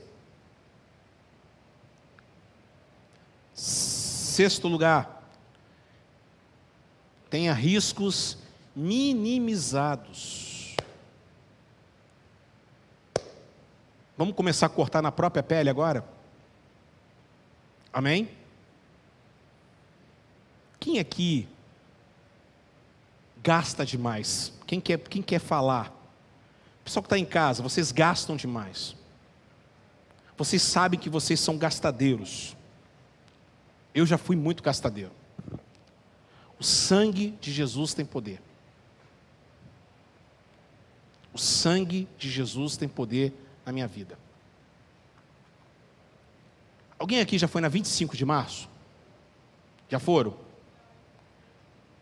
Vocês acreditam que um dia na 25 de março, eu e a pastora, igual criança, no parque de diversão, foi dinheiro, foi dinheiro, compra daqui, compra daqui, compra daqui. Daqui a pouquinho acabou o dinheiro todo. Só tinha um dinheiro para voltar no metrô.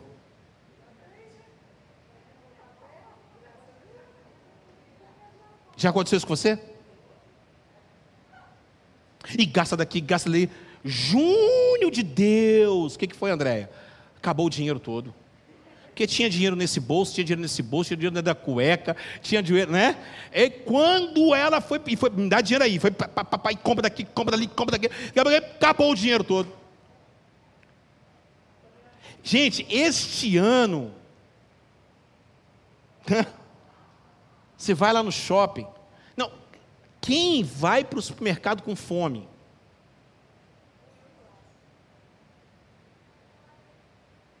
Você, já repararam isso? Você vai fazer compra com fome. Quando você chega no. no, no, no quando, e com criança ainda. Quando você chega no caixa, está aquele monte de, de, de, de biscoito, de iogurte, tudo aberto. Você já gastou dinheiro demais ali. Riscos minimizados. A seguir eu acrescentei: se for do agrado do rei, que o Senhor me dê cartas aos governadores do Eufrates, para que me deixe passar até chegar a Judá. Abra caminho para mim, imperador, porque senão, se eu for para um outro local, eu vou gastar muito mais dinheiro. Eu preciso economizar na passagem. Eu preciso economizar na viagem. Está na hora da gente. Netflix, R$ reais, quatro pontos. Para quê? Para quê? Assiste um ou dois no máximo, paga R$19,90. Ou então Amazon Prime, R$ 9,90. Amazon, eu quero, eu quero, eu quero, eu quero cascalho em Amazon. Hã?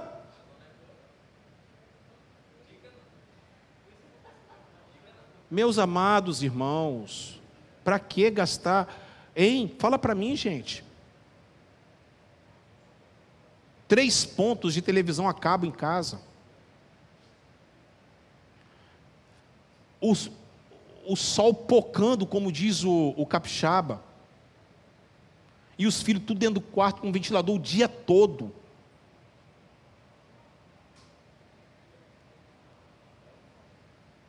Eu chego em casa, me dá agonia. Olha lá, está até escondendo a cara já. Me dá agonia. Tele... Luz acesa. Hein?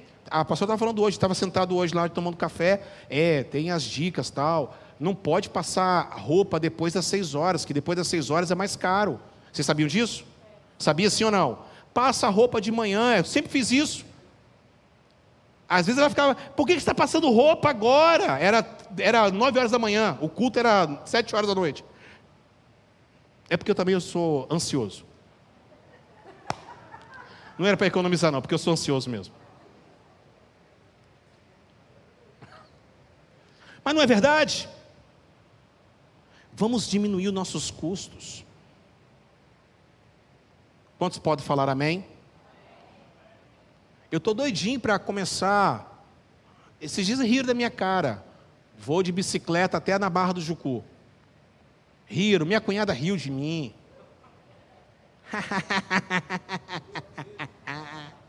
Riram, meus filhos rindo, zoando. Daniel falou bem assim: duvido.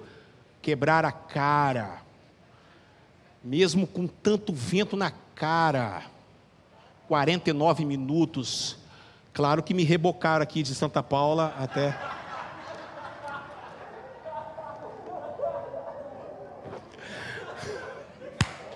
É claro que eu peguei a bicicleta, coloquei dentro da Kombi, quando chegou aqui, fui para o sítio. É lógico, mas eu vim de casa até aqui. Eu vim arrastando, falei assim, eu vou chegar lá em nome de Jesus. Mas eu consegui, consegui cumprir a meta. Em nome de Jesus, pastor. Pastor, oração. Não, mas eu queria voltar, eles não me deixaram. Mas à noite. Eu estava descansado. Ó, oh, eu quero, na oração aqui na terça-feira, quero vir de bicicleta. Vem de bicicleta, vão de bicicleta para casa. Economizar. Sim ou não? Amém ou não amém? Nós precisamos mudar as nossas rotinas, diminuir os riscos, economizar. Economizar. Quem tem telefone fixo em casa? Levante a mão. Quem tem telefone fixo em casa? Levante a mão. Para quê? Para quê? Você sabe desde quanto que eu não tenho telefone fixo em casa? O último, o 5640, 239, 3239, 5640, desde 2012. Não temos mais telefone fixo. É, tudo é no celular. Sim ou não? Para que você ficar pagando 50, 60 reais? Quando o telefone toca, você leva até um susto. O que está fazendo? O que, que é isso? É o telefone que está tocando. Você fica até com medo, pensando que é alguma coisa, alguma nave espacial chegando para te abduzir. Vocês estão entendendo, gente? Sim ou não, gente? Nós temos que, ó. Vamos lá, continuando. Mais um, mais um tópico, estou terminando. Conte com parceiros. Marido, você tem que contar com a sua esposa. Se você não contar com a sua esposa, você é um Zé Cueca é um Zé Meleca, é um Zé Goiaba. É fazer igual a mamãe falava antigamente, é um caxinguelo. É um Pedro Bó. É um Bocó. Possíveis parceiros. Conte com possíveis parceiros. Envolva a sua família. Envolva os seus filhos. Mamãe chegou esses dias, foi levar a mamãe no sítio. Aí a mamãe falou assim: está de parabéns, hein? Minha mãe, minha mãe, minha, minha mãe é o seguinte, minha mãe, nada tá bom para ela. Nada tá bom para ela. Eu levei até um susto, quase que eu bati o carro. Levei, o que, que foi, mãe? Cheguei lá na sua casa, meu Deus do céu, a casa estava impecável, os meninos limparam tudo, deixaram tudo, tudo nos trinks. É, eu falei, é, você não sabe, né? Final, do, final da semana tem que ficar pagando para esse. Mas é, tem que envolver seus filhos. Sua filha já está na hora de lavar as vasilhas em casa. Conte com os possíveis parceiros. Sua mulher, conte com a sua mulher, conte com seus filhos, conte com seus amigos, conte com o seu pastor. Vamos fazer aqui um curso organização, estou conversando com o meu gerente, analista do executivo, o cara brilhante, o cara subgerente da CESP, Secretaria de Segurança Pública, cara organização, cara top, Felipe Leal, meu brother, meu parceiro, meu gerente. Falei com ele ontem, Felipe, você tem como ir lá na, na, na comunidade dar um curso, ele é também servo de Deus. Carlão, é nós. Chegar aqui, organizar a vida, entendeu, Lafayette? Amém ou não amém? Dar um workshop para nós de organização, gestão pública, como, como conduzir no escritório, como trabalhar. Amém ou não amém, gente? É projeto de vida, hein, gente? Estão animados para o projeto de vida em nome de Jesus? Tenha possíveis parceiros. Estou terminando aqui. Continuando, em nome de Jesus, mais um. Coloca para mim. Faça as coisas com custos definidos. Ele fez tudo com custo definido. Nós, nós estamos em obra. Temos tudo com custo definido, irmãos. E não vamos fazer nada, nada que possa passar dos nossos orçamentos. já temos um plano, já temos um plano caso os dízimos não consigam pagar o pedreiro, as ofertas não consigam pagar os pedreiros, o pedreiro. Já temos um plano B. Já temos outras estratégias. Mas tenha tudo o custo definido da sua vida. Organize a sua vida. Organize a sua vida financeira. Mais um tópico, por favor. E aí, a gente chega no final. Olha que coisa maravilhosa. Quando coloca para mim o coloca para mim, por gentileza, André, é, Neemias, capítulo de número 2, versos 8 e verso 9. Olha só o que acontece quando uma pessoa faz as coisas tudo debaixo da orientação da mão de Deus. Olha só o que Deus faz. Olha só o que acontece quando nós somos orientados por Deus. E também uma carta para Zaf, guarda da, da, da, floresta, ele pensando em tudo, olha como é que o cara pensa em tudo. É, é, é, parecia que ele era o imperador, sim ou não? Parecia que ele que era o, o estrategista, né? Mas o cara, o cara era copeiro do rei. O cara era o garçom. O cara chegava, entregava, ele bebia. É, olha a responsabilidade dele. Pensava em tudo para que ele me forneça madeira para as portas da cidadela, que ficam junto ao templo, para os muros da cidade e para a residência que irei ocupar, visto que a bondosa mão de Deus estava sobre mim. O rei atendeu aos meus pedidos. É aqui que mora a revelação. Você precisa estar na bondosa mão de Deus. Porque quando você estiver na palma da mão de Deus, o rei, o governador, o presidente, o empresário, o seu filho, a sua esposa, os seus clientes, tudo vai ser abençoado, porque você é uma pessoa abençoada em nome de Jesus. Oh, meus amados irmãos, nós temos que chegar debaixo das mãos de Deus, porque quando nós estamos debaixo da mão de Deus, olha o versículo de número 9, coloca André, por favor. Ele fala o seguinte: olha, com isso eu fui aos governadores do Eufrates e lhes entreguei, entreguei a carta do rei. Acompanhou-me com uma escolta de oficiais do exército, de cavaleiros, que ele me enviou para ir comigo. Posso ouvir um amém? Posso ouvir um glória a Deus? Posso ouvir que você está debaixo da poderosa e bondosa mão de Deus? Então nós temos dois meses para orar mais,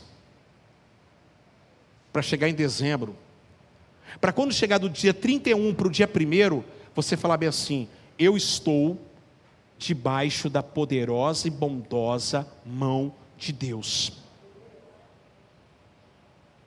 A minha família está debaixo da poderosa e bondosa mão de Deus. Os meus sonhos estão debaixo da poderosa e bondosa mão de Deus. E aí vocês podem ter certeza de uma coisa: quando Deus abençoa, até o diabo tem que bater na sua porta. Até o diabo tem que bater na sua porta. Até o diabo vai ter que se, vai ter que falar bem assim, não tem jeito não, eu tenho que te abençoar. Não tem jeito não, vou ter que eu, não tem jeito não. Aquilo ali que eu tirei, estou devolvendo, toma, é seu. Quem foi que te mandou? Foi o Deus vivo todo-poderoso. As coisas ficam muito mais fáceis com Deus, irmãos. Vamos ficar de pé para a gente orar? Vamos ficar de pé para a gente estar orando ao Senhor?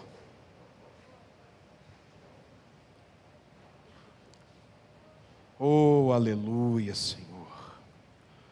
Louvado seja o nome de Jesus. Feche teus olhos. Feche teus olhos.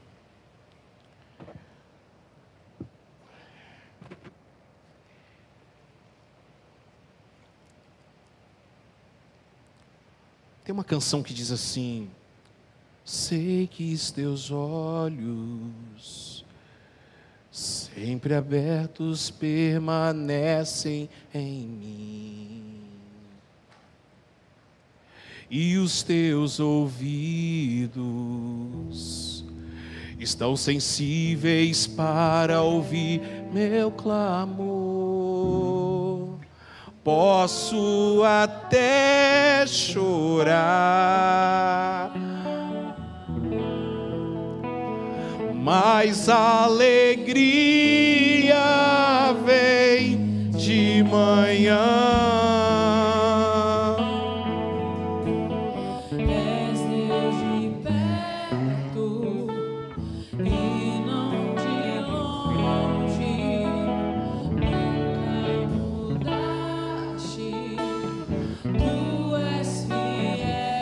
Com seus olhos fechados e com as suas mãos para cima, glorifique o nome de Jesus.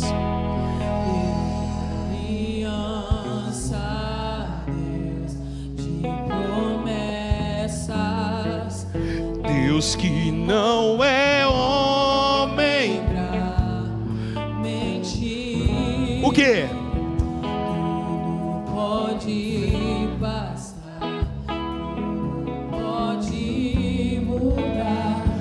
Mas a Palavra vai se cumprir.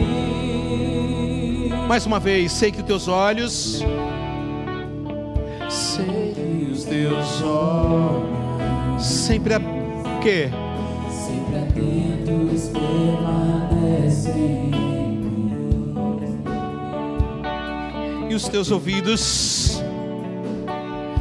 e os teus ouvidos estão sensíveis, estão sensíveis para ouvir. Meu amor, Posso, posso até chorar.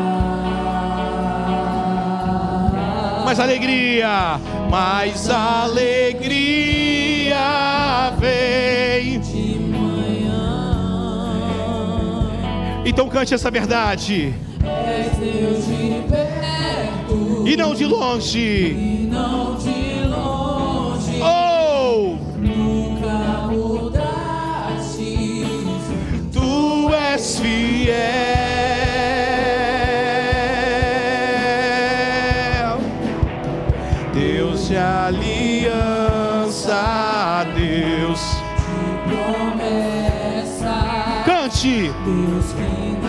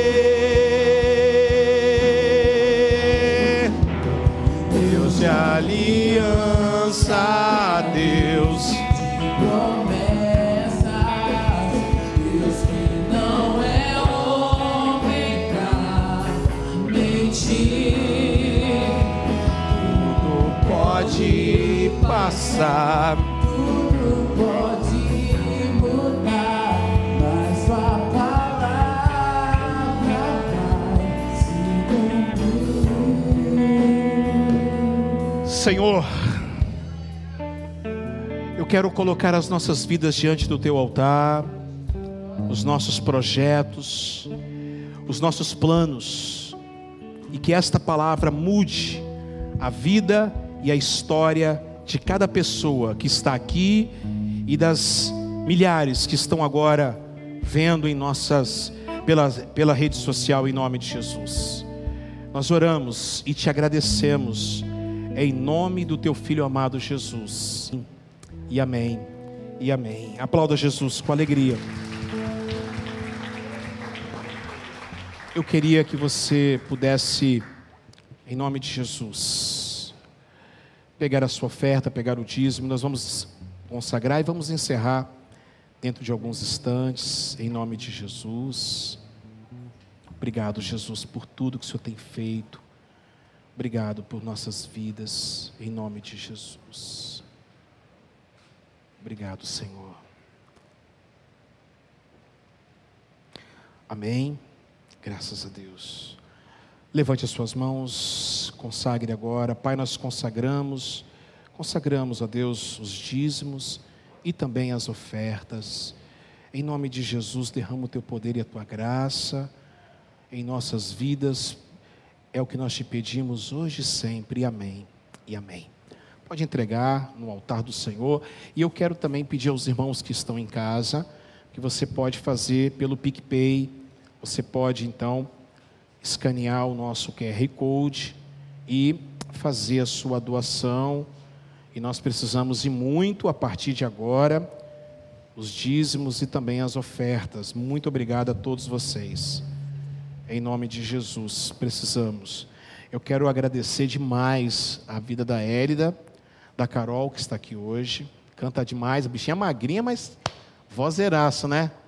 Próxima a fazer então o louvor vai ser a Carol, em nome de Jesus. Convidá-la. E obrigado, Élida, por ter nos ajudado é, nesse momento que a gente está passando por várias dificuldades, né? Por causa do Covid-19. Atendeu o nosso pedido e a casa sempre é sua, você sabe disso em nome de Jesus. Amém? Obrigado. Deus abençoe a todos. Obrigado. Irmãos, estou vendo algumas, algumas coisas aqui. É... Vou encerrar agora, tá bom? É... A, a probabilidade é que haverá segundo turno aqui em Vila Velha. E Arnaldinho, realmente, ele, ele quase conseguiu ganhar no primeiro turno. Pelo que eu estou vendo aqui, vai, vamos ter um segundo turno com Arnaldinho Borgo e Max Filho, né? Em nome de Jesus. Arnaldinho Borgo e Max Filho, tá ok?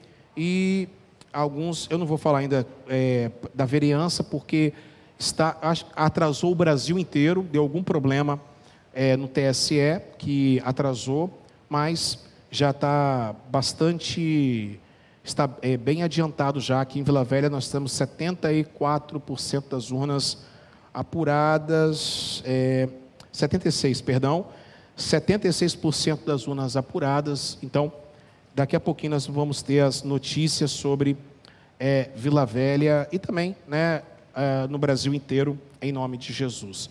Eu quero também comunicar aos irmãos que a nossa irmã Jennifer, ela do Ministério de Louvor, ela infelizmente perdeu a sua, a sua mamãe, a Kátia, na noite de, de ontem.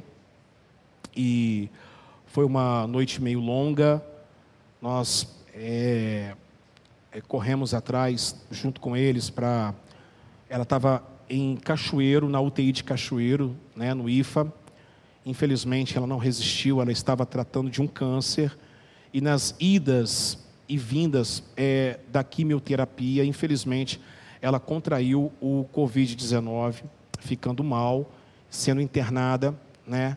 Na, lá conseguimos uma vaga lá em Cachoeiro, mas graças a Deus é, ela foi muito bem tratada. Mas infelizmente ontem ela teve uma parada e ela não suportou e veio a óbito. Ela foi enterrada agora duas horas, eu estive lá, eu e a pastora. Tivemos dando apoio para a família, fiz também o, uma parte do, do culto fúnebre. E, mas a Bíblia fala que preciosa é para o Senhor quando Ele recolhe os seus santos. Amém? Ela é uma serva de Deus, está com Jesus. Glória a Deus. E quero também dar um boletim da Jéssica. Jéssica, a Jéssica chegou, é, a Jéssica chegou com 70% do seu pulmão comprometido. Ela está internada. Ela foi primeiro para o Bezerra. E do Bezerra nós conseguimos, graças a Deus, a nossa rede, né, é, conseguiu para que ela pudesse ser transferida para o Vila Velha, né, Heloísa? Graças a Deus. Foi para o Vila Velha. No Vila Velha ela está sendo bem tratada, porque lá trabalham inúmeras pessoas, Jennifer, Margot, pastora, várias pessoas trabalham no Vila Velha vai poder dar uma atenção para ela, ok? Poder entrar, quem trabalha entrando, podendo ver, né? E ela está sendo medicada, está sendo cuidada. E a Jéssica, ela tem uma comorbidade, vocês sabem, ela faz diálise, ela não tem, ela tem, é, ela tem um rim, ela não tem os rins, né? Na verdade, é, tem, mas não funciona, ok? Então ela faz diálise e ela ainda não sabemos se é coronavírus, se é Covid, se for uma pneumonia, menos mal, menos mal, menos pior, mas mesmo assim é muito perigoso, mas ela está sendo muito bem tratada. Deixa eu falar para vocês. É, existe segunda onda, sim. Existe segunda onda, sim. Se é, não escutem pessoas que não têm capacidade técnica para falar nada. Não tem vacina ainda. Eu vou voltar a falar. Não tem vacina.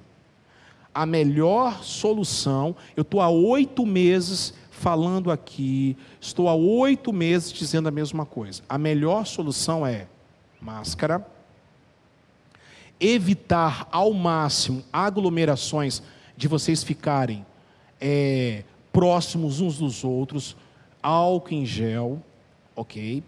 E acima de tudo, meus amados irmãos, quais são os locais que mais é, propagam a Covid-19? Restaurantes, é o lugar que mais propaga, bares e restaurantes, ok? Ônibus. Vou falar outra coisa aqui local com ar condicionado central, principalmente shoppings. Tome cuidado. Porque tem muita gente que anda para cima e para baixo. Agora aqui eu quero dar um desabafo. Anda para lá e para cá, anda para lá e para cá, não tem a mínima é, o mínimo cuidado, Mariana. Aí pega coronavírus, pega Covid e fala que pegou dentro da igreja. Olha só, olha a diferença. Distanciamento, cadeiras por família, ninguém fica dando, agarrando ninguém, todo mundo com álcool em gel, nada de ficar tocando nas pessoas. Acabou o culto, todo mundo vai embora para casa. O risco aqui, a, é, contraindo aqui, foi mínimo de pessoas aqui, de uma igreja com 150 pessoas, foi mínimo. Infelizmente, a política todos os candidatos pegaram Covid-19 praticamente. A candidata a prefeito que fica dando mão para as pessoas. É uma falta de sabedoria. Vocês estão entendendo, gente? Então, continue usando máscara. Continue se afastando. Irmão, tudo bem? Deus abençoe e tal. Ok? Continue usando álcool em gel. Cuidado ao ir para restaurantes. Cuidado, bares e restaurantes, eu vou voltar a falar, é o lugar que mais está contaminando pessoas. É estatística, isso é comprovado.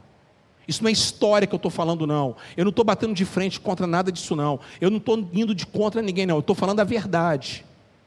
Ônibus, a mesma coisa, mas bares e restaurantes é pesquisa, é científico, está comprovado. E ficam falando que é igreja. Aliás, as igrejas foram as únicas praticamente que fecharam. Igreja séria, claro. Igreja que não é séria, ficou aberta, está todo mundo sem máscara, ninguém ninguém está nem aí com nada, mas aí não é problema meu. Amém, gente? Tome cuidado, não deixa essa polarização idiotada de política ficar afetando você. Não tem tem segunda onda. O Bolsonaro falou que não tem segunda onda, ele está errado. Mais uma vez o Bolsonaro está errado. Tem segunda onda. A Europa está fechada. Sim ou não? Sim ou não? A Europa está fechada. Ontem, Portugal, 4 mil casos. 4 mil casos só ontem em Portugal. É mentira do Bolsonaro. Infelizmente, eu gosto do Bolsonaro, amo o Bolsonaro, mas Bolsonaro fala muita bobagem. Fala muita bobagem amo o Bolsonaro, votei no Bolsonaro, mas Bolsonaro fala bobagem. Tem segunda onda sim. Vacina, não tem vacina. A vacina mais próxima que nós temos é a de Oxford e a é, Pfizer, da Alemanha. Mas essa da Alemanha já está comprada pelo Reino Unido. As primeiras doses é apenas no Reino Unido. Brasil só vai chegar por volta de abril ou maio. É a minha, é a minha dedução. Se chegar antes, ótimo. Se não chegar, se preparem para abril ou maio. E nós vamos levar até dezembro do ano que vem com isso aqui, com organização. Então se acostumem, se organizem. Não estou aqui, o coronavírus é mortal, é letal. O coronavírus é diabólico. Ele chega no seu organismo, você pensa que você está bem, ele te mata. É diabólico. O, o coronavírus é diabólico. É diabólico. Só o sangue de Jesus para nos cobrir nesse momento. E muita fé em Deus.